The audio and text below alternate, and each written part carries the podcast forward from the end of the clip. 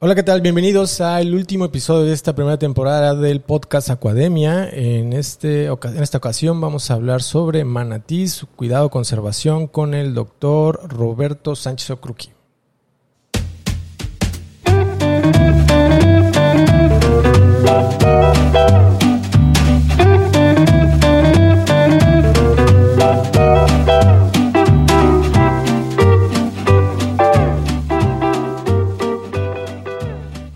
Hola de nuevo, ¿cómo están? Bienvenidos a este último episodio de esta primera temporada. Ya este 10 capítulos, Arturo.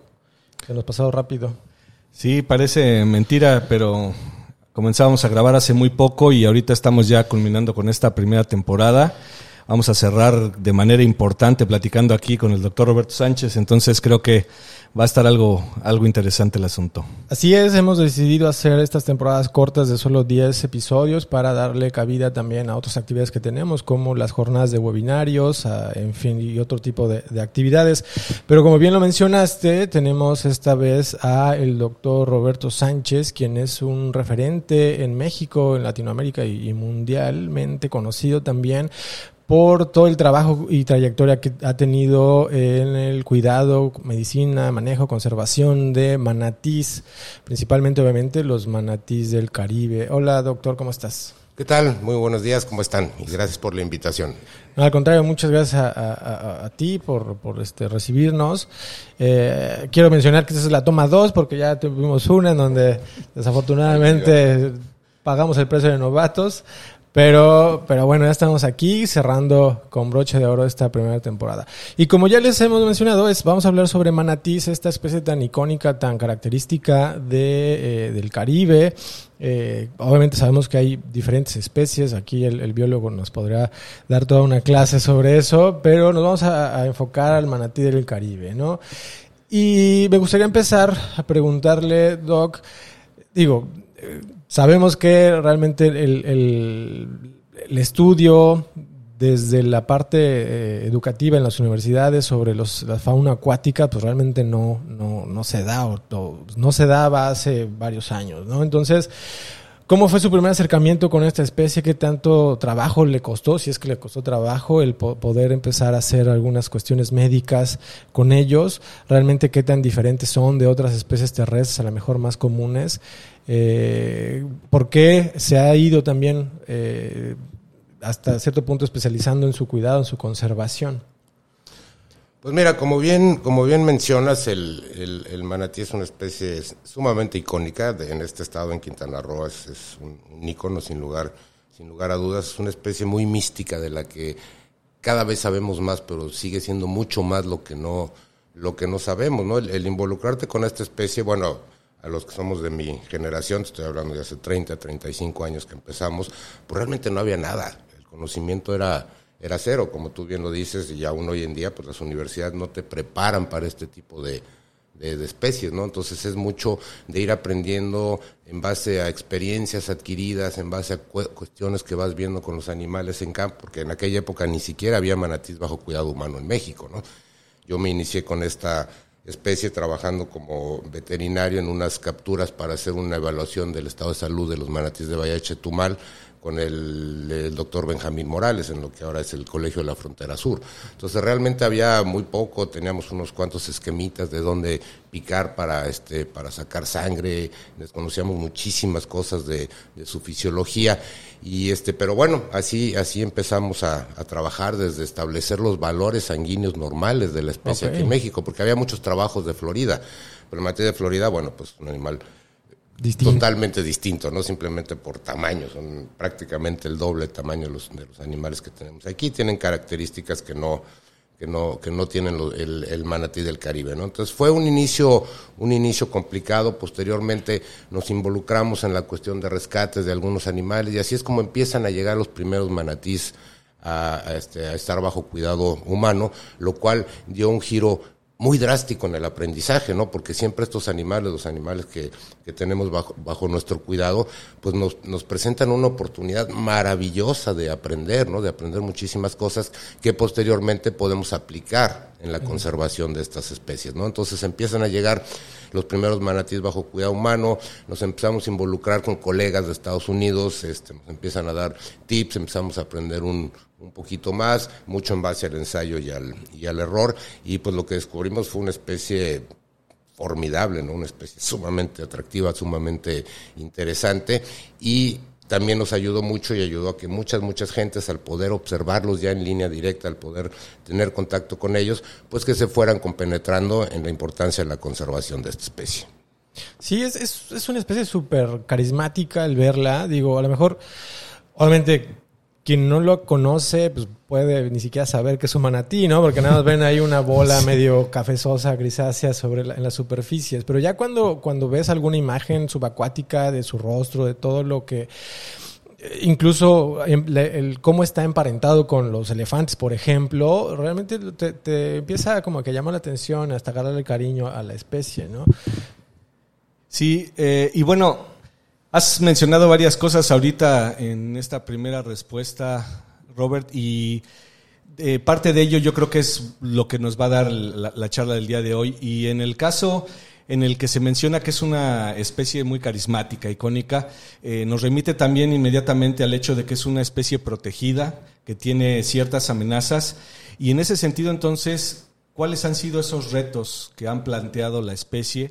Tanto pues atendiéndola en vida libre como eh, todo ese trabajo que nos mencionas bajo cuidado humano?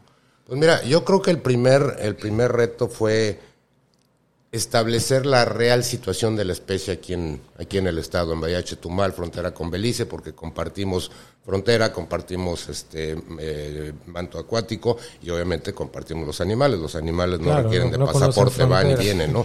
Entonces era muy importante primero establecer cómo estaba la población, no se tenía ni idea de cuántos animales eran. Afortunadamente aquí en Quintana Roo eso es relativamente sencillo por las condiciones del agua, ¿no? Actualmente y en mayo va a haber uno, este, se, se va a volver a hacer un censo aéreo.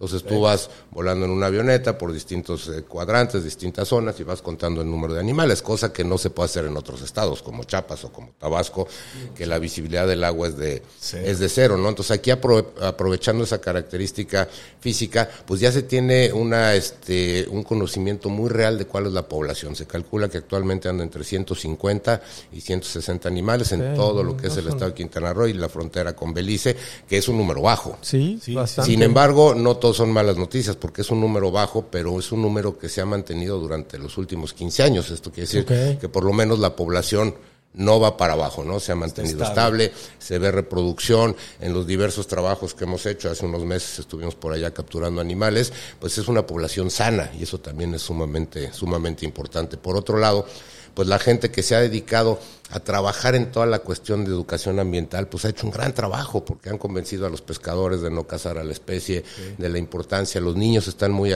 muy involucrados en estos, en estos programas de, de, conservación, ya conocen al manatí. Mucha gente que incluso vivía en las zonas no sabe ni qué, ni qué era un, un manatí, y no digamos en la zona de Cancún y, y Carrillo Puerto y demás, no, no, ni idea.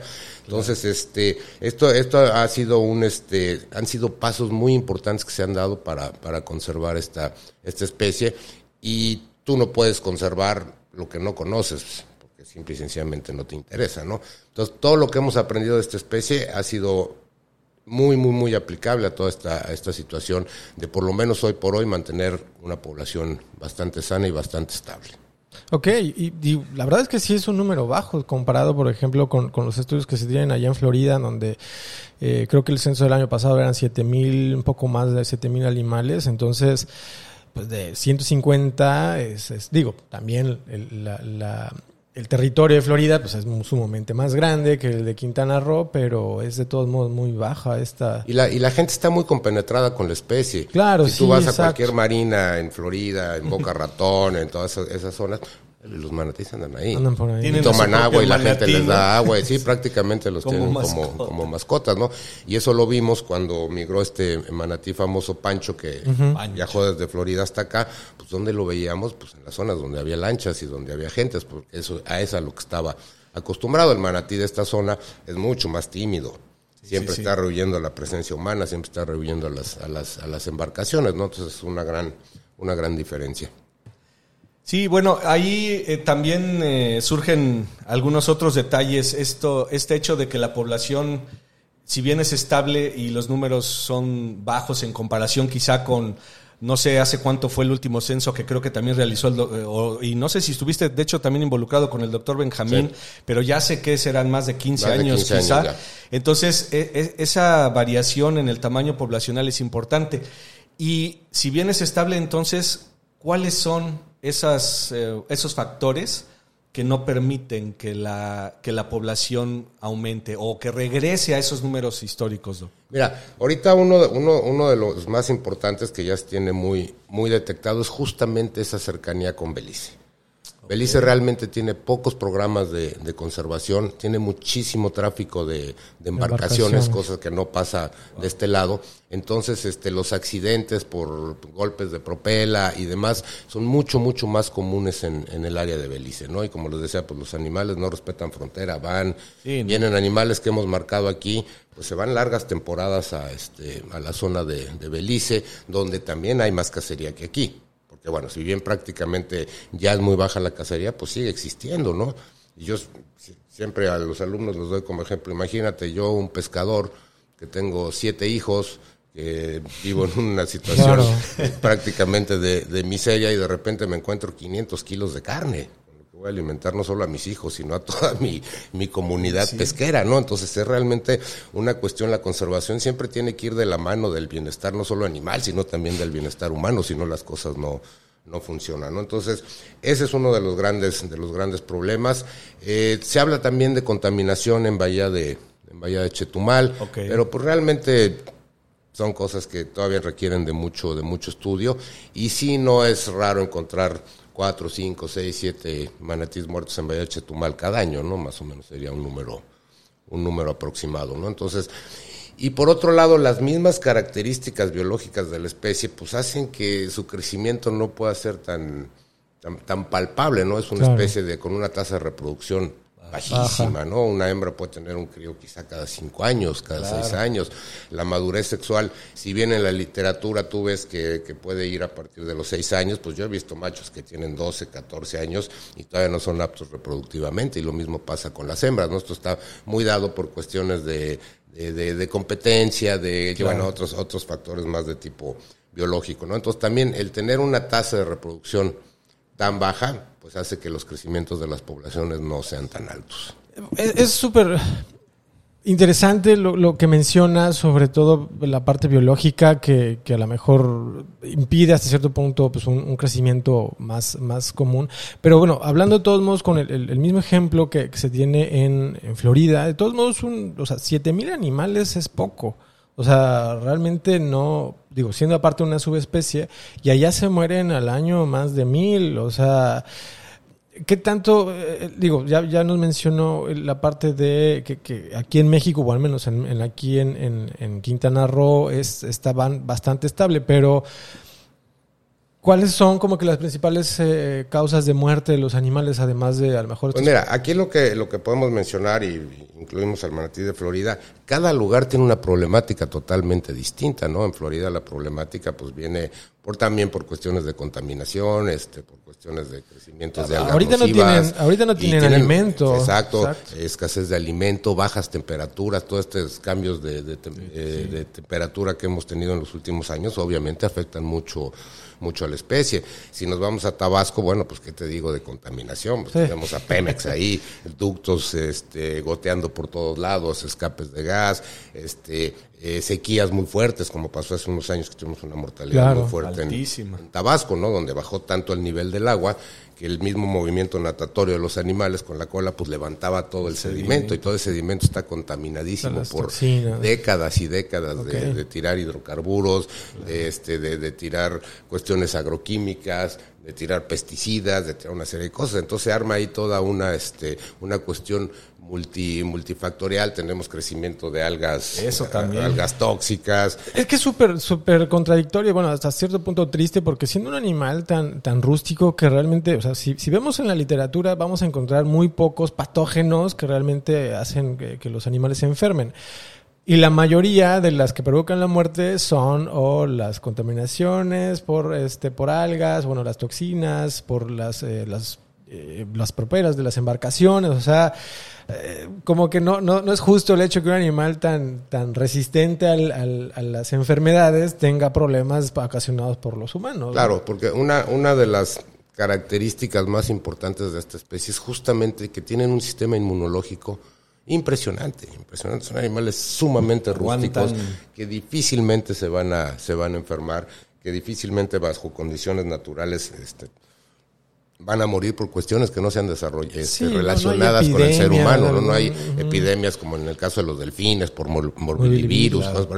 Hay algunos problemitas, por ejemplo, en Florida yo tuve la, la oportunidad con el doctor Greg Bossart, que en paz descanse, de participar en una toma de muestras de virus de papiloma en- en los manatís, pero está comprobadísimo que este está, está este, relacionado con las bajas temperaturas del invierno, lo cual provoca un, un- un estrés, en el animal, lo cual a su vez afecta el sistema inmunológico Y estos patógenos que son oportunistas se van, se van para arriba, ¿no?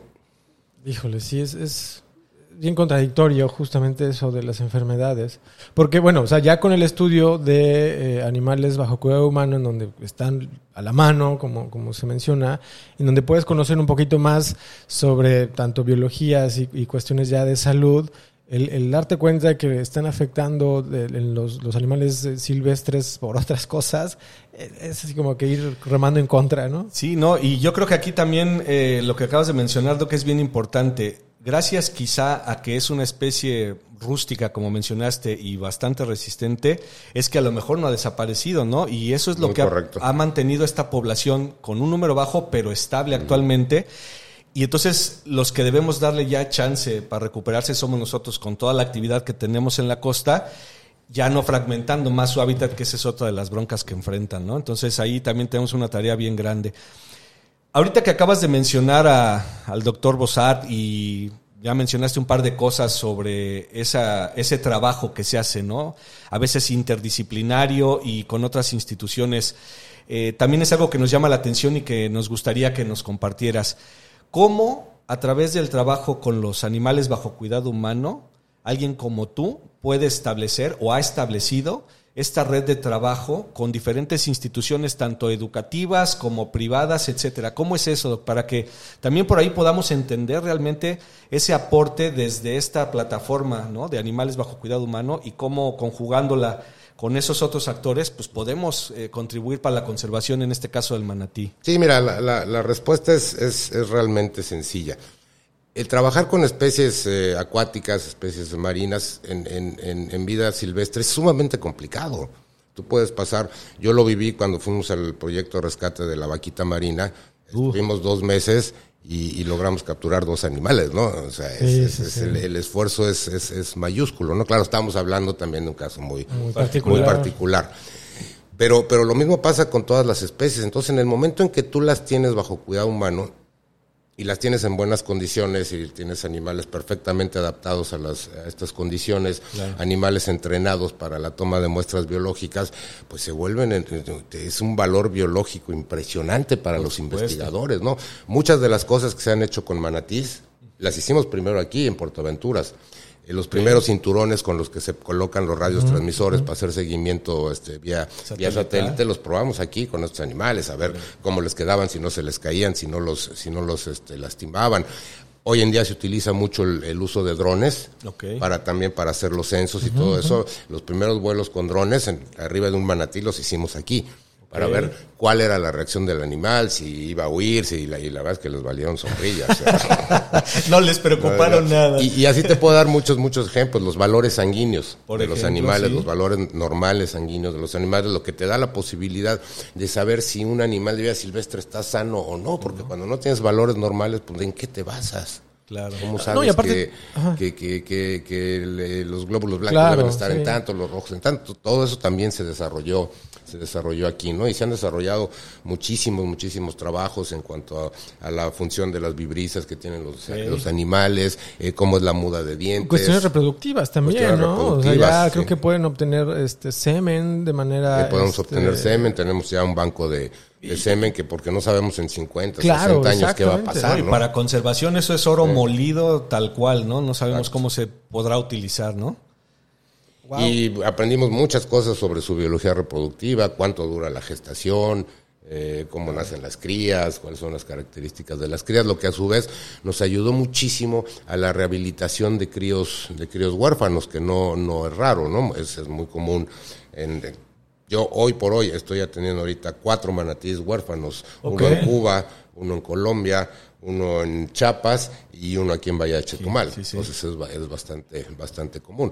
Entonces el contacto con, con, los críos nacidos bajo cuidado humano también nos dieron una información muy, muy importante para poder rehabilitar estos animales que antiguamente normalmente se quedaban bajo cuidado humano. Hoy ya traemos una dinámica distinta, ¿no? Ya traemos una manera de, de, criarlos tratando de evitar las improntas a lo más posible para que sean reintegrados a su, a su medio. Y que de otra forma difícilmente se podría acceder a esa información, ¿no? O se podría lograr, porque eh, no solo es que sea muy caro trabajar en el mar, porque lo es, sino también el hecho de poder visualizar algunas actividades, sobre todo esa reproductiva que es muy, muy, muy difícil en muchas especies. Aquí, pues, teniéndola de primera mano, eh, nos ayuda a entender qué pasa, cómo son, cómo se comportan, y entonces ya empezamos a verlos de una manera distinta, ¿no? Y em, retomando esta, esta parte de la pregunta, Doc, entonces, eh, esta colaboración y esta interacción con diferentes especialistas, sean veterinarios, biólogos, ecólogos e incluso hasta algunos tomadores de decisiones por ahí eh, a nivel gubernamental, ¿cómo es? ¿Cómo se, cómo se logra desde tu eh, plataforma? Pues mira, lo que hemos trabajado nosotros mucho es una apertura total a los proyectos de investigación. La comunidad científica, no solo de México, sino de Colombia, de Estados Unidos, de muchos lados, lo sabe, entonces se acercan a nosotros. Entonces hemos hecho ahí una, una, una especie de relación ganar-ganar, ¿no? Yo tengo el material biológico aquí, muy a la mano, eh, tú tienes los recursos económicos y tienes a los investigadores, vamos a trabajar en conjunto y vamos a sacar eh, cosas nuevas y vamos a aprender y vamos a aprender más. Y de esa manera hemos estado en contacto con muchísimas instituciones. La Universidad de Miami hizo un estudio enorme aquí en Puerto Aventuras con, sobre reproducción de manatí, mediciones hormonales, características de la leche, bueno, una cantidad de cosas este, impresionantes. Y la Universidad de Puerto Rico ha trabajado mucho con, ha trabajado mucho con nosotros también. Este, vaya, son muchas instituciones con las que hemos estado involucrados, la Universidad de Quintana Roo, eh, la UJAT aquí en, en, Tabasco. Entonces, realmente de aquí, de este lugar, Puerto Aventuras, ha salido muchísima, muchísima información que ha sido muy, muy valiosa para la comunidad científica. Cuando hubo esta mortalidad tan fuerte en Tabasco, ah, pues todos los veterinarios que fuimos a atenderla, pues todos venimos de, trabajar con animales bajo cuidado humano, porque somos los que tenemos el conocimiento del, del, día a día y sabemos manejar a los animales, y sabemos cómo sacarles sangre, y sabemos cómo tomarles una biopsia y de qué se enferman etcétera, ¿no? Entonces sí es una, un, aprendizaje muy, muy valioso el que dan los, los animales bajo cuidado humano, aunque los detractores digan, digan otra cosa, pero es que no conocen la realidad, ¿no? Y retomando, retomando el punto de eh, la, la, próxima eh, conteo de población, a nivel nacional hay, hay más programas, más proyectos eh, enfocados al manatí. Mira, los que más están trabajando ahorita es este es Quintana Roo, es Tabasco, que ha hecho también cosas muy interesantes, tiene ya un cálculo muy aproximado del, número de animales que pudiera haber. Este Veracruz también tiene programas muy importantes, sobre todo de este de, educación ambiental. La comunidad ha cambiado muchísimo su manera de ver este de ver este animal. Este, quizá Chiapas el que está un poquito más, este, más atrasado, pero todos estamos trabajando, todo el mundo está trabajando. Obviamente, repito, las condiciones aquí en Quintana Roo nos facilitan muchísimo las cosas. En Tabasco trabajan por medio de sonares, de estos que oh, utilizan los pescadores para ir detectando animales, irlos contando y todo, porque realmente no, no, los ves. Cuando yo estuve en Tabasco atendiendo la contingencia ambiental, pasaba lo mismo, nos pasábamos cuatro, cinco, seis días para agarrar un animal.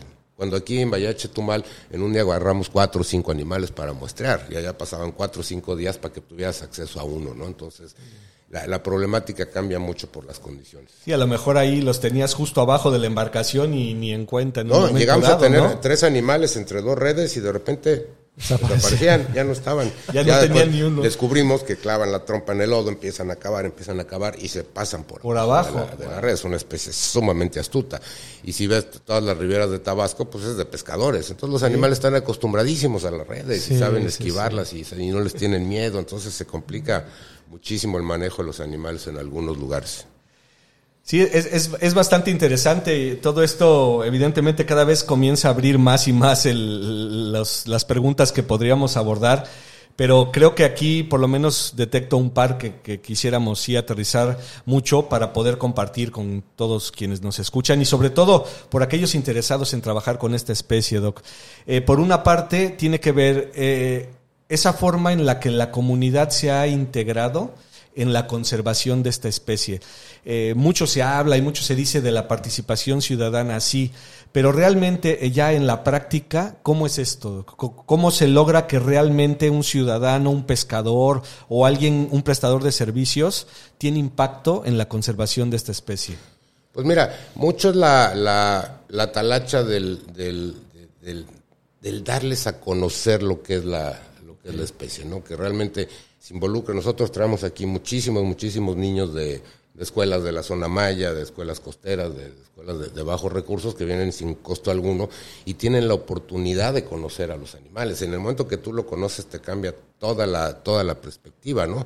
Y te digo esto aunado a muchos biólogos que trabajan en cuestiones de de educación ambiental, que van, que hablan con los pescadores, que van a las escuelas, que convencen a los niños, que convenzan a los papás de que ya no maten manatís. Y eso es sumamente valioso y sumamente Ahora es eso, ¿no? O sea, ya, digo, creo que las generaciones adultas pues ya están medios perdidas, entonces ahora hay que enfocarnos sobre las nuevas para que ellos nos empiecen a educar.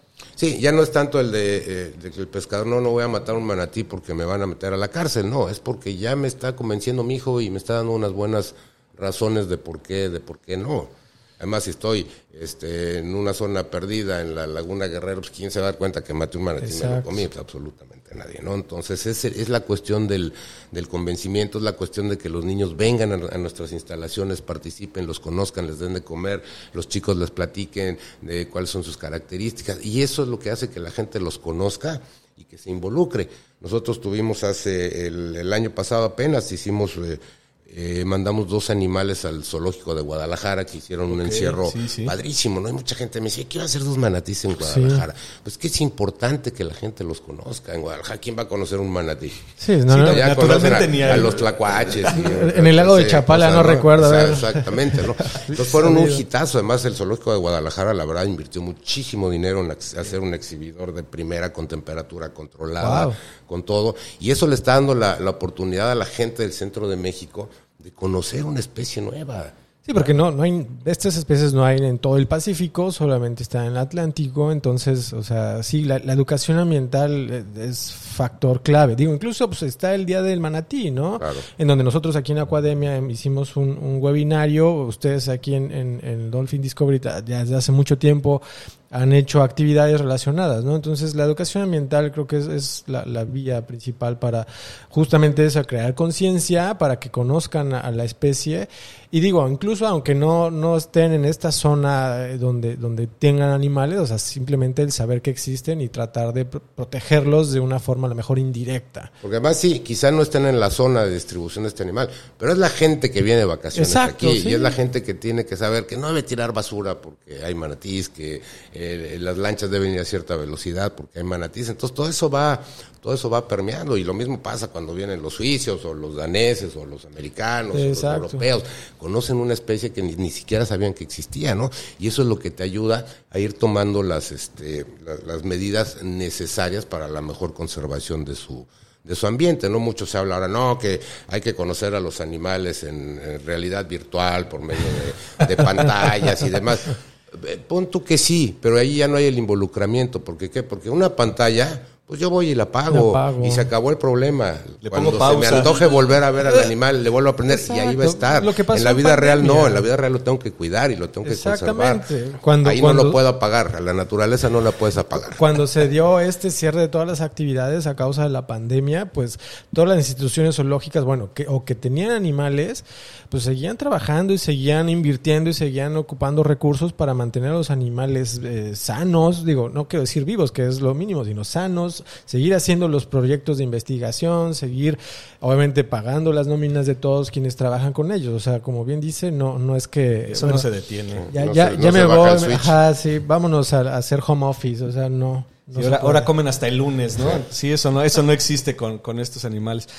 Eh, entonces esto automáticamente nos lleva a la otra parte del componente social, Doc, y que donde yo estoy convencido e incluso he tenido oportunidad de participar en cuanto a la formación de estudiantes, sean veterinarios, biólogos, ecólogos, los que quieras de las ciencias biológicas, y cómo, cómo también este trabajo con estos animales, tanto silvestres y bajo cuidado humano, cómo nos han permitido sumar o reclutar a, esta gente para formarlos como especialistas y qué trabajo han podido hacer, eh, por ejemplo, aquí ustedes al respecto. Mira, yo creo que en este sentido se ha dado un paso sumamente importante y es que hoy por hoy los chicos no tienen por qué aprender a la mala como aprendimos los viejos.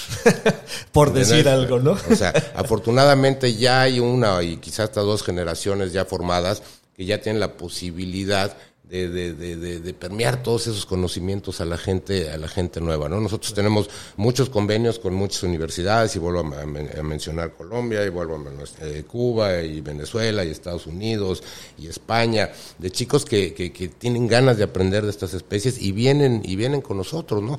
Con un, con una cuestión ya muy, muy, muy positiva, que ya hay quien les enseñe.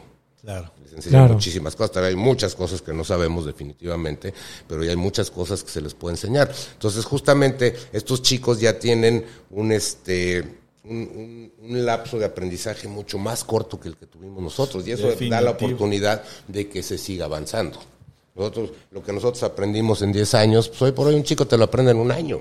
Claro, ¿Ves? o sea, ya, ya, ya tienes todo el conocimiento y ahora a lo mejor es el, bueno, ¿y ahora qué más podemos aprender? Entonces, donde ya vienen más proyectos de investigación, donde ya vienen, incluso hasta, digamos que, lanzar ideas al aire para poder generar más conocimiento, ¿no? Claro. Más proyectos. Y hay chicos que vienen con ideas maravillosas, ¿no? A ver, por ejemplo, un día, hace un par de años, una chica que se le ocurrió, y si medimos el crecimiento dentario de los animales y a ver si podemos encontrar una relación con, Con la, la edad, edad. con animales que sabemos exactamente su edad porque nacieron, Nacieron aquí.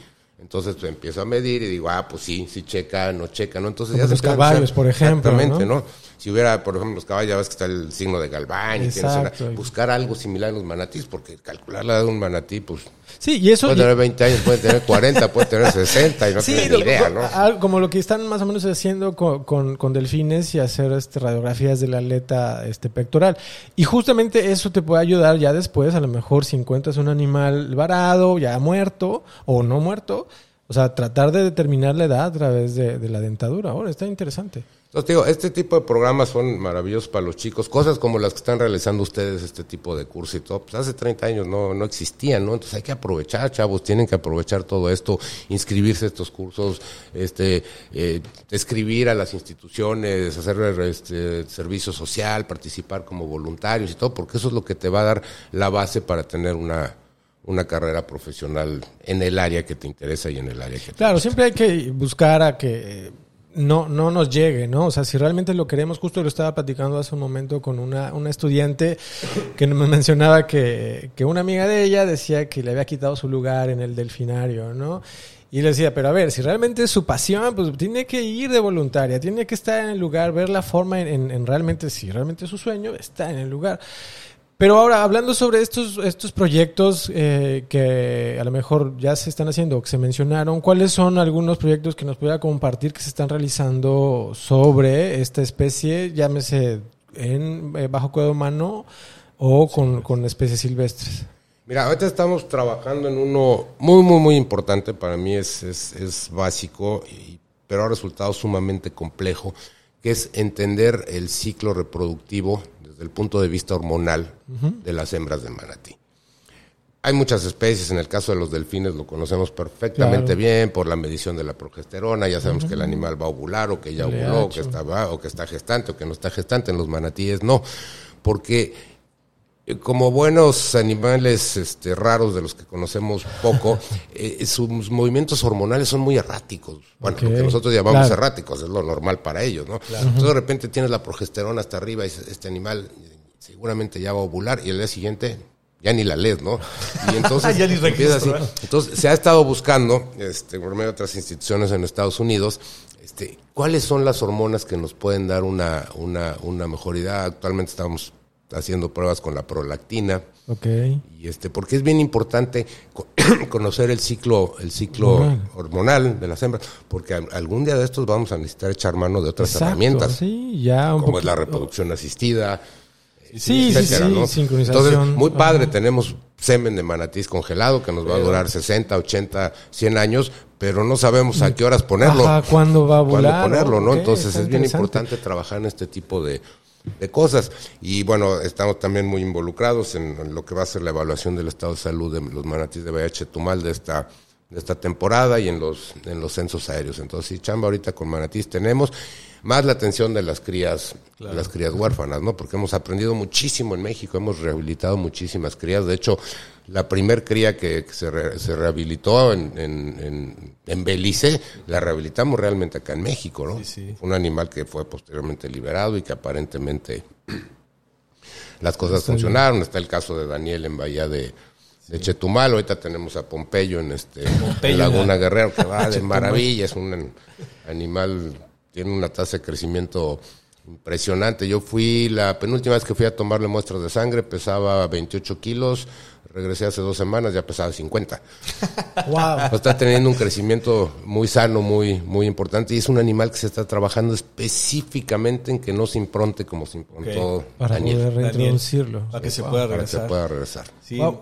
¿Y hay algún alguna idea que usted tenga que le gustaría también que se pudiera hacer como un, un proyecto de investigación? Al igual a lo mejor alguno de los acuascuchas quiere ser el valiente de poder ah, empezar. Pues mira, yo estoy muy insistente en esta cuestión de, los ciclos de reproducción de las, de las hembras. Yo creo que va a ser básico en un, en un futuro. Obviamente eh, pasa mucho, eh, voy a comparar con especie doméstica, como pasa con los caballos. Ok. Este, yo tengo un criadero de caballos y quiero ampliar mi pool genético y todo. Pues no voy y me traigo un caballo desde Sí, no, Kentucky no. para acá, voy, compro el semen y lo traigo. Y tarde o temprano va a pasar lo mismo con estas, con estas especies. Sí, Va al ser- ser un número tan reducido en la Claro, población en la de población. aquí, Obviamente, esa población a largo plazo, pues va a necesitar una inyección Claro, de, de- un de- refuerzo de ahí. un refuerzo genético nuevo, ¿no? Y qué mejor si, si ya tenemos semen de animales que vivieron hace 25, hace 30 años. Este, entonces nos abre un, un abanico de posibilidades muy importante para por lo menos tener un stock importante bajo cuidado humano porque no sabemos qué va a pasar allá. Y como ha habido mortalidades terribles en Florida y en Tabasco, Y, y van a volver a pasar porque las condiciones no han cambiado. En Tabasco, bueno, que se atendió la contingencia, pero todo sigue igual. O Pemex- probablemente empeorando, ¿no? empeorando. Pemex sigue tirando hidrocarburos. y seguirá Todos los habitantes de las riberas siguen echando sus drenajes al, bocas que al- vienen al- ahí, ¿no? al río. Este, Todavía hay pesticidas todavía por hay ahí. pesticidas, hay mucha ganadería. Este, yo he visto que bañan a las vacas con los pesticidas a la orilla del río, ¿no? Entonces todo va para allá, todo va para allá. Sí, no, Entonces eso va a volver, tarde o temprano va a volver a pasar. Y, Sí, no- ah, perdón. bueno, No, no, da- adelante, y adelante. justo hablando de este tipo de, de- de, pues, tóxicos que hay, ¿han hecho investigación relacionada a eso? Digo, me tocó participar ahí de manera medio indirecta en un estudio en delfines para ver eh, la salud y sobre todo esta parte de los pesticidas y metales pesados, pero en Campeche. Eh, ¿se, ¿Se ha hecho algo? Mira, en el caso de, de los manatíes, la verdad es que perdimos la, la oportunidad de oro cuando hubo esta, Cuando- esta mortalidad hace unos años. Y digo, la perdimos porque la situación se politizó. Oh. Entonces cayó, Sí, bueno, cayó, no, no, cayó, no. cayó un grado donde ya los pescadores no nos daban acceso a, este, a sus manatíes, a, hacer las necropsias, a tomar las muestras porque ellos esperaban una compensación de Pemex y este y hubo gente que empezó a decir que bueno, que entonces si los manatíes estaban muriendo de contaminación, pues entonces los peces también, entonces la gente también, entonces se armó todo un estallido social ahí, este político y demás que nos amarró las manos de una manera terrible, ¿no? Y cuando lo estás viendo desde el punto de vista realmente de ciencia, pues es muy molesto que las cuestiones políticas se antepongan y que opinen diputados que no tienen idea y que opinen funcionarios que no tienen idea y que haya gente que, que aproveche la situación para prenderles la mecha a la, población y beneficiarse y hacerles creer a la gente que Pemex les iba a dar una compensación por cada manatí muerto. Entonces encontraron un manatí muerto es mío porque me van a dar Milana. Aquí de aquí no se lo llevan los güeyes estos que dicen que son científicos. No, no, no, hasta aquí se queda, ¿no? Entonces perdimos una oportunidad y estaremos condenados a repetir la situación por justamente no lograr hacer algo en ese momento y, e investigar qué o cuáles factores en realidad estuvieron relacionados ya a ciencia cierta. Sí, porque fue una cuestión multifactorial. fue lo más sencillo para todo el mundo, para la prensa, para los pobladores, para todo el mundo, fue decir, fue Pemex. Sí, tiene que ver, pero hubo muchos otros, muchos otros factores que desafortunadamente ni siquiera tuvimos ya la oportunidad de desmenuzar de una manera adecuada, ¿no? Te digo, había problemas de este, de algas tóxicas, había problemas en la temperatura del agua, definitivamente había muchísima contaminación. Hubo lugares donde hicimos este, mediciones de coliformes fecales. Eran inmedibles. eran incontables porque toda la gente tira sus desechos al río. Lavan la ropa en el río, el sufregadero del lavadero de traste se va al río, sus excusados se van al río, todo se, va al río, ¿no? Entonces, este, son muchísimas, muchísimas cosas que están afectando de una manera muy importante esta, esta especie en esa zona. Es una bomba de tiempo, eso sin duda. Y, bueno, estamos hablando del manatí en un lugar bien específico, pero perfectamente podríamos traspolar eso a diferentes partes sí, y, partes de nuestro país, ¿no? Sin embargo, aquí lo que me llama mucho la atención es que, a pesar de que es una especie en peligro, de que su población ha disminuido eh, considerablemente, aunque está estable, y que enfrenta tantos retos. Eh, ¿Qué nos puedes decir entonces, Doc, sobre hay un plan? Hay, ah, ¿Se visualiza algo ya de manera incluso no solamente a nivel de la parte privada o científica, sino incluso a nivel gobierno? ¿Existe algún plan para la conservación del manatí? Mira, el, gobierno está trabajando. Hay un programa ahorita importante, seguro ya ustedes lo han escuchado, que es sobre las especies prioritarias. Especies que tienen un carisma especial. No podemos hablar de importancia biológica porque todas la tienen, ¿no? Pero sí tienen un, carisma y son fácil que la gente se enganche. Y estamos hablando del lobo mexicano y estamos hablando del manatí, del manatí del, es uno de ellos. del Caribe. Y bueno, son muchísimas especies que están en esta en esta categorización.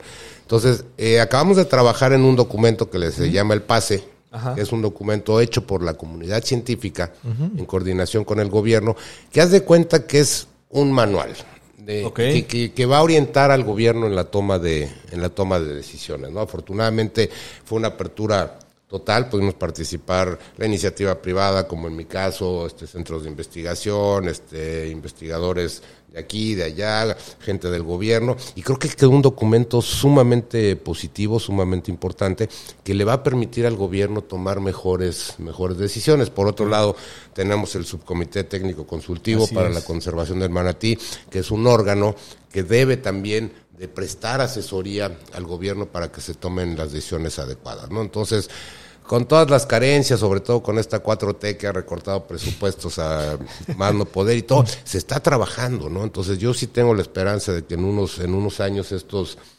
Reditúe. Esto, esto reditúe, ¿no? De una manera positiva para, para la especie, mientras seguiremos trabajando en la educación ambiental, seguiremos trabajando en programas de investigación, seguiremos trabajando, tratando de aprender más sobre la, sobre la especie, ¿no? Porque la problemática ambiental está fuertísima en todos lados. Ya hay tanta materia orgánica en, el agua que, bueno, ya tenemos crecimientos importantísimos de cianotoxinas a las cuales todos estos animales son sumamente sensibles y por eso hay mortalidades tan tan altas, ¿no? Entonces sí tenemos tenemos un gran un gran reto. sí, hace hace unos capítulos estábamos hablando con una doctora especializada en, en corales y justamente nos está diciendo eso que que una de las eh, principales pro- problemas de, de los corales actualmente es la- el exceso de este, materia orgánica en, en el, en el mar, lo cual obviamente pues, afecta a, a la salud de, de- de los arrecifes como tal. ¿no? Todo el ecosistema. está- No, y además tú, tú lo puedes leer en el periódico, ahí lo leí yo. Capa estaba diciendo el otro día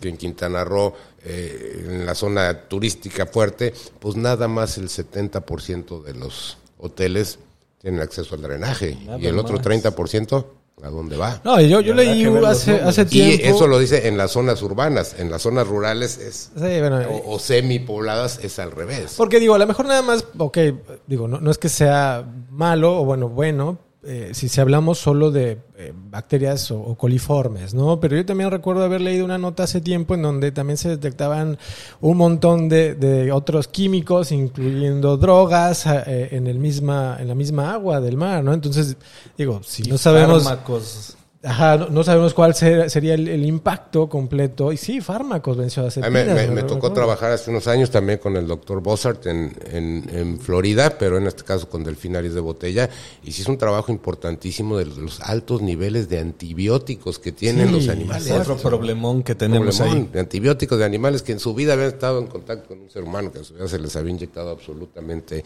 nada, tienen ya niveles de antibióticos Importantes.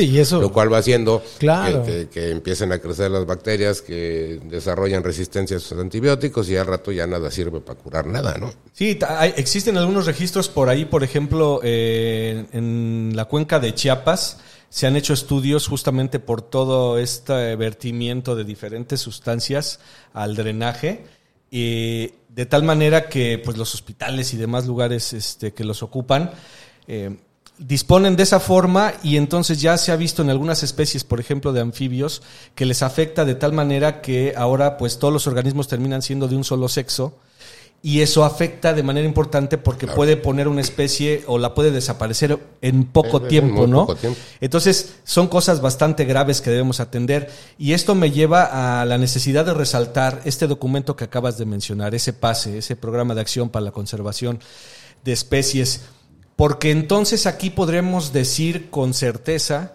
que mucho del trabajo que se ha realizado con animales bajo cuidado humano y silvestres, o sea, de la mano, ha permitido generar este instrumento, esta herramienta, que por lo menos ahora sea un referente para diferentes tomadores de decisiones y en realidad haya un de dónde decir, ah, bueno, es que podemos ayudar de esta forma, esta especie es de esta manera y se pueden sumar incluso otras instancias, ¿no? Otros sectores para ayudar a- al manatí. O, o también simplemente el decir, o sea, es que no sabíamos, ¿no? ¿Cómo no? Digo, aquí está el documento, Claro, ¿no? ya- o sea, ya no hay.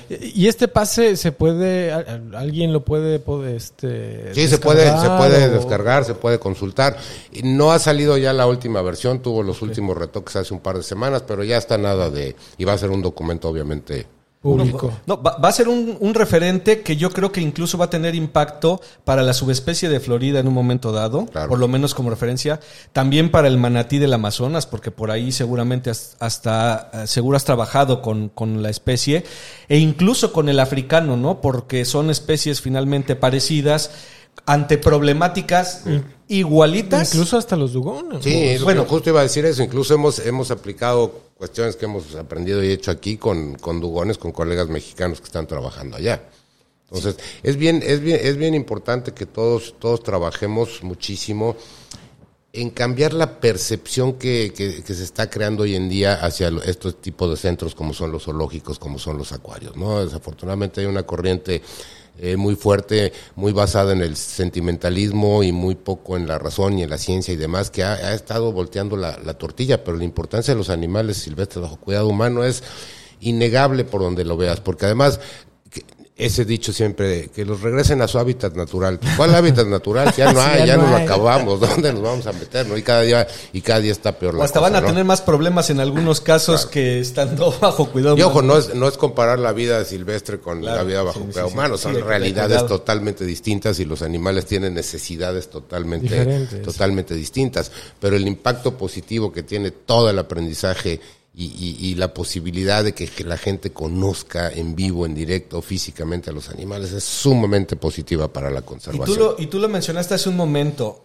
Cuando nos tocó estudiar hace 25, 30 años, jamás, al menos yo no tuve la posibilidad de estar en un lugar del tipo para poder eh, trabajar con los animales de manera directa y hacer muchísimas cosas. Todo era en libro, en alguna foto y bueno, lo- la experiencia propia del profesor.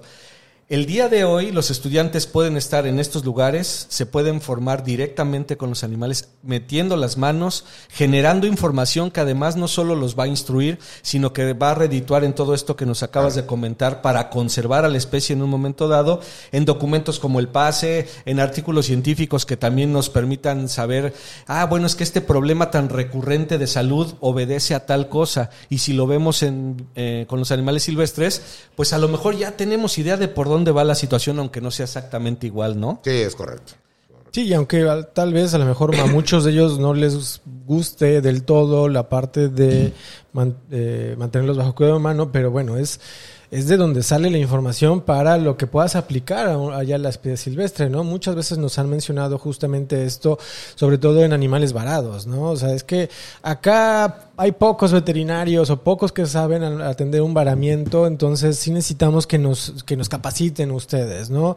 Quienes, pues digo, ya tenemos algún tiempo trabajando con esas especies bajo cuidado humano y hemos aprendido justamente todo esto, desde la atención, reconocer enfermedades, eh, saber el tratamiento, la rehabilitación y como lo, ha- lo ha mencionado en este sentido, el, el principal eh, objetivo de un animal eh, varado en esas condiciones pues, es reintroducirlo, no es el, el- el que se quede en estas instituciones. Digo, habrá algunas excepciones muy particulares, pero es necesario, o sea, no, no- yo, yo siempre he dicho que estas personas que están en contra eh, somos hasta cierto punto muy similares, porque justamente queremos lo mismo para las especies, ¿no? Nos preocupamos por ellas, las queremos conservar, simplemente creo que también hay muy, muy mala este, información y algunas verdades a medias o transgiversadas que realmente hacen que mucha gente no, no le vea a lo mejor con buenos ojos o la, este, la utilidad de estos. Claro, y todo, estos todo esto se vino a, a complicar ahora con las famosas redes sociales. Es que es ya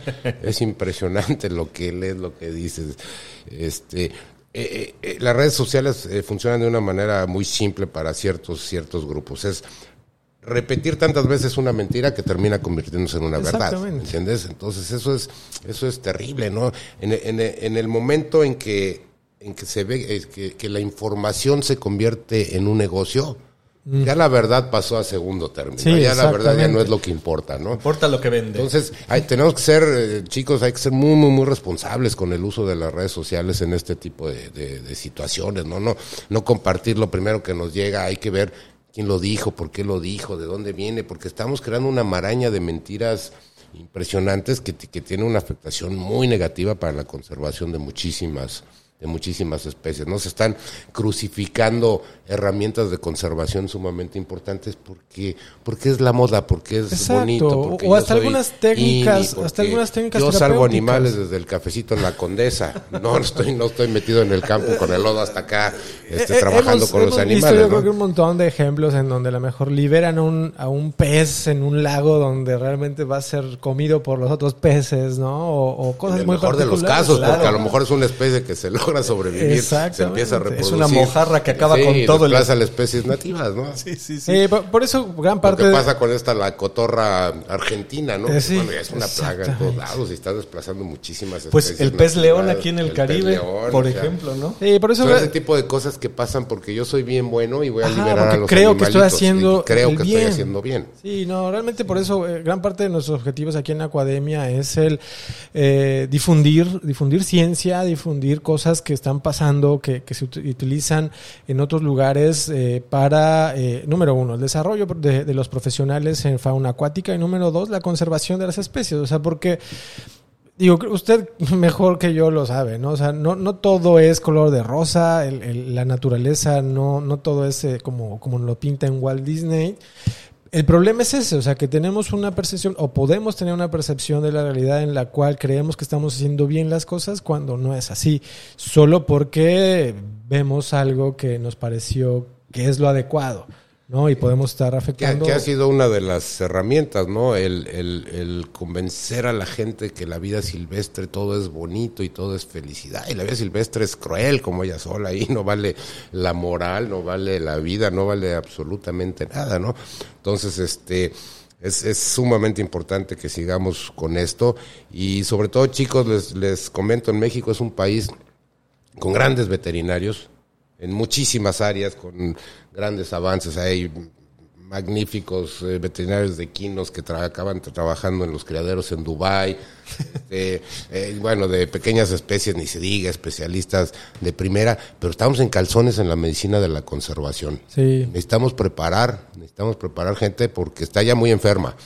Y entonces Sí, va, sí, va a empezar sí. ya a necesitar, hay países que tienen muy desarrollada la medicina de la conservación, pero en México estamos Aún- en aún no pañales. Entonces, si están buscando un área nueva, un área de muchos retos, un área que, que, que- que sea totalmente diferente a lo que como médicos veterinarios conocemos hoy en día, échenle a la medicina de la conservación que la necesitamos muchísimo. Exacto, eso último es lo que yo quería comentar o resaltar.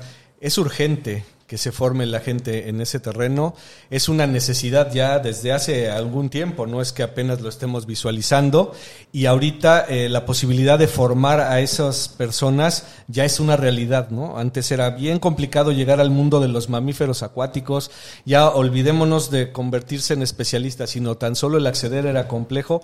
Ahora creo que la oportunidad es, pues si no fácil, por lo menos hay muchas opciones y hay esa apertura a recibir a la gente, ¿no? Y para redondear esa parte del- de la labor de formación social, Doc, ¿qué nos puedes comentar sobre el trabajo que se hace no solamente recibiendo a los estudiantes o a la gente en estas instalaciones, sino en el trabajo que ustedes van a hacer, por ejemplo, a las comunidades en la costa para trabajar con toda esta problemática? Mira, toca, tocas un punto bien, bien importante, ¿no? Antiguamente lo que era la medicina de los mamíferos marinos era sumamente elitista. Éramos unos, unos, unos poquitos que ahora ya estamos viejitos todos. El doctor José Luis Olórzano, el doctor Berrón, el doctor Delgado, Leonardo Ibarra. Yo éramos, los, nos contábamos con los dedos de una, sí. de una mano. Afortunadamente eso ya cambió. Ya nuevas nuevas generaciones y cada día son son son son mayores y, y insisto esto esto les da un un, un- un aprendizaje muy importante para trabajar allá afuera, ¿no? Para trabajar. Eh, nosotros trabajamos mucho, como te digo, con este, con comunidades en la cuestión del, del manatí, porque cuando vamos a las capturas, pues tienes que hacer convencimiento a, la gente, que sepan qué vas a hacer, porque ellos ven a cuatro o cinco güerillos ahí, y nada, metiendo una red y ya se van a robar al manatí, ¿no? Entonces ya tienen que saber de qué. Y de vas a trabajar con ellos, además, trata. ¿no? Cuando trabajamos con las crías este, huérfanas, pues muchas veces se caen en la comunidad y es la gente de la comunidad la que tiene que aprender a alimentarlas y la que te tiene que estar reportando cómo va el, el animal. Entonces tiene que haber un contacto muy, muy directo con la, con la comunidad para estas cuestiones de, de conservación. Insisto, también si no es una comunidad con bienestar, si no es una comunidad sana, las cosas se vuelven muy complejas y muy complicadas, ¿no? El bienestar animal tiene que ir de la mano del bienestar humano, eso es innegable, porque si no hay bienestar humano, al humano no le importa el bienestar animal, ¿no? Ningún otro, ¿no? Sí, eso es complicado. Eh, pero bueno, entonces eso, eso es importante resaltarlo porque existen muchas necesidades, pero también existe en buena medida una buena voluntad por esas comunidades en un mo- momento dado para participar, al grado de que ahora se convierten los ojos de los especialistas, ¿no? Son las primeras personas que atienden un evento, sea varamiento o lo que sea, pueden recabar algo de información, información valiosísima, por ejemplo, para ti que en un momento dado estás lejos, pero tú ya con esa información ya, ya comienzas a trabajar y cuando llegas al sitio ya incluso vienes con algunas cosas para aplicar, ¿no? Que eso también es algo que he visto mucho últimamente y que facilita el propio trabajo, ¿no? Y esto es un, un, un reflejo del gran trabajo que han hecho muchos colegas en estas cuestiones de educación ambiental desde hace 15, desde hace 20 años. Así es, sí, sí. la bióloga de la cortina, Paloma, gente que ha estado metida en las, en las comunidades trabajando con los niños que ahora ya son los adultos, ya son los que toman las decisiones familiares, ¿no? Entonces, sí ya se está viendo un, un reflejo de ese gran trabajo que ha hecho el Acuario de Veracruz, que han hecho muchísimas, muchísimas instituciones. Muy bien, y bueno, rel- relativo otra vez a esta formación de, de futuros especialistas, ¿Cómo pudiera llegar a algún estudiante de a lo mejor una carrera relacionada eh, a poder trabajar aquí, por ejemplo, hacer prácticas profesionales, hacer un trabajo de tesis? Aunque yo, yo siempre les digo a los estudiantes que es, es más fácil hasta cierto punto y retribuyes más el, el, venir a aprender cuando ya tienes como un proyecto al cual vas a, estar desarrollando, ¿no? ¿Cómo pueden llegar estos estudiantes a, a estos Bueno, pues la, la, verdad es, es, es sencillo, lo único que tienen que hacer es contactarnos muchas veces nos contactan por nuestras redes, redes sociales, la gente de redes sociales nos mandan las, las solicitudes y entramos en un, en un contacto directo. Buscamos chicos que vengan a estar un mínimo de tres meses, un máximo de seis meses para darle oportunidad a más, a que más gente parte este, participe. Normalmente les pedimos que estén ya en la última parte de la carrera, en los últimos dos dos semestres de la carrera o que ya vayan a hacer el servicio social. Tenemos convenios con varias universidades, con la UNAM, con la UAM Xochimilco, con, con este, varias, varias universidades donde tenemos convenios este, de, de, participación para servicio social, para prácticas profesionales. Entonces, tan sencillo como contactarnos, no desanimarse, porque sí hay mucha gente que,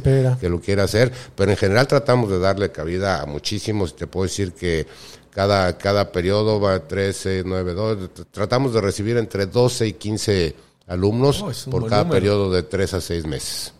Pues, e, ese es un número importante porque hay, eh, pensando en otras áreas, en ocasiones quizás son la mitad de, chavos, cuanto más. Entonces, esto habla de que la posibilidad de enrolarse en estos, en estas áreas ya es mayor y que además no solamente sea por cumplir esa, ese requisito académico, sino que en verdad se puedan eh, enrolar en ello y entonces al rato pues terminan siendo uno de los especialistas que seguirán eh, o tomarán la estafeta para formar a, los siguientes, ¿no? Y continuar con todo esta, con todo este crecimiento tan necesario y que afortunadamente ahora ya está dando algunos frutos. Ya tú nos comentas que de cinco o seis veterinarios que atendían mamíferos marinos, ahora a lo mejor hasta habría que contar con las manos de los que estamos aquí y nos van a faltar. van a faltar. Porque en realidad ya es un número importante, pero también la demanda o las necesidades son, son grandes, ¿no? Entonces, eso, eso sí me gustaría resaltarlo y con ello, pues, eh, instar a todos los interesados a que de veras se acerquen, por lo menos a platicar que vengan, que conozcan y con eso quizás se convencen para trabajar en esto, ¿no? Sí, no, porque digo, no, no necesariamente quien, quien venga aquí y aprenda va a trabajar en un lugar así, o sea, también se necesitan especialistas que atiendan a, los, a las especies silvestres. Claro, es lo que necesitamos, gente que vaya a, trabajar allá, allá afuera, aquí, pues ya, hay veterinarios y todo, y siempre, siempre habrá oportunidades, pero lo que nosotros buscamos es formar gente que apoyen la conservación. Esto ya funciona y funciona muy bien y va a seguir funcionando muchos años, pero insisto, la medicina de la conservación estamos muy en pañales y es algo urgente y prioritario para el país, es algo prioritario para, para la sociedad y prioritario para todas las especies silvestres que, que requieren de atención. Sí, sí. Pues así es, ya escucharon, hay muchas oportunidades todavía para todos aquellos de ustedes que desean trabajar con estas especies, digo, a lo mejor no, necesariamente con el manatí, que era nuestro, es nuestro tema principal de este episodio, sin embargo, bueno, hay oportunidad de poder trabajar con un montón de especies este, acuáticas, las cuales son, son demasiadas. Entonces, eh, pues bueno, creo que con esto podemos ir cerrando eh, este episodio de este final de temporada. Le agradecemos otra vez, Doc, el, el que nos haya recibido, que nos haya este, platicado todas estas actividades y todo lo que ha hecho y se sigue haciendo en pro de la conservación de los manatís. Eh, Arturo, no sé qué quieras mencionar más. Bueno, eh, definitivo yo también quiero agradecerte, Doc, porque este tipo de pláticas a lo mejor es una hora y puede parecer poco tiempo, pero en realidad nos has resumido aquí una muy buena parte de tu trayectoria profesional. Eh, y esto de alguna manera nos pone en, evidencia sobre el trabajo que se realiza, independientemente de la plataforma que sea, el interés que hay por estas especies más allá de, una interacción directa y sobre todo, eh, pues esa responsabilidad y ese compromiso que tenemos, ¿no? Para ayudar a, las especies eh, en estado silvestre. Entonces, muchas gracias, Doc. Eh, quiero insistir en que se acerquen a ti, que se acerquen a tu, a tu equipo para que puedan platicar con ustedes, se puedan dar cuenta de la realidad, lo que significa trabajar con estos animales y que se puedan este, sumar a, este grupo tan importante que tú ya pusiste ahorita ahí un, un objetivo bien claro. Medicina de la conservación, hay, que, hay mucho que hacer. Aquí se puede abonar bastante en ese terreno y pues con la disposición que ustedes tienen y otros eh, sitios como este, creo que lo podemos lograr, ¿no? Muchas gracias, doctor. No, gracias, gracias a ustedes y gracias por este gran esfuerzo que están haciendo de, sacar todo esto al aire que cada vez más gente lo, lo escuche y que cada vez la gente se involucre, se involucre más. Sabemos que estamos en una situación este, muy mala en lo que se refiere a toda la cuestión de recursos naturales, de fauna silvestre y demás, pero pues todavía estamos a tiempo de salvar, de salvar muchas cosas y esta es una, una de las principales maneras, ¿no? Es lo que va formando los, los pilares, así como fue todos estos programas de educación ambiental que ya con, eh, platicamos hace un rato y que ahora estamos viendo los frutos, pues tarde o temprano empezaremos a ver los frutos de, de esto y chicos, hay que involucrarse muchísimo muchísimo en esto. Es el momento. Ya escucharon. Eh, pues nada, muchísimas gracias a todos los acuascuchos que nos han estado siguiendo en este en esta primera temporada. Todos los, obviamente, que nos escuchan en México, en este Guatemala, Colombia, Estados Unidos, incluso en, otras periodos de Europa. Muchas gracias a todos. Eh, síganos en, nuestras redes sociales. Nos vemos en la cuarta jornada de Webinarios Academia, eh, celebrando nuestro primer aniversario. Y pues nada, muchas gracias. Estos son los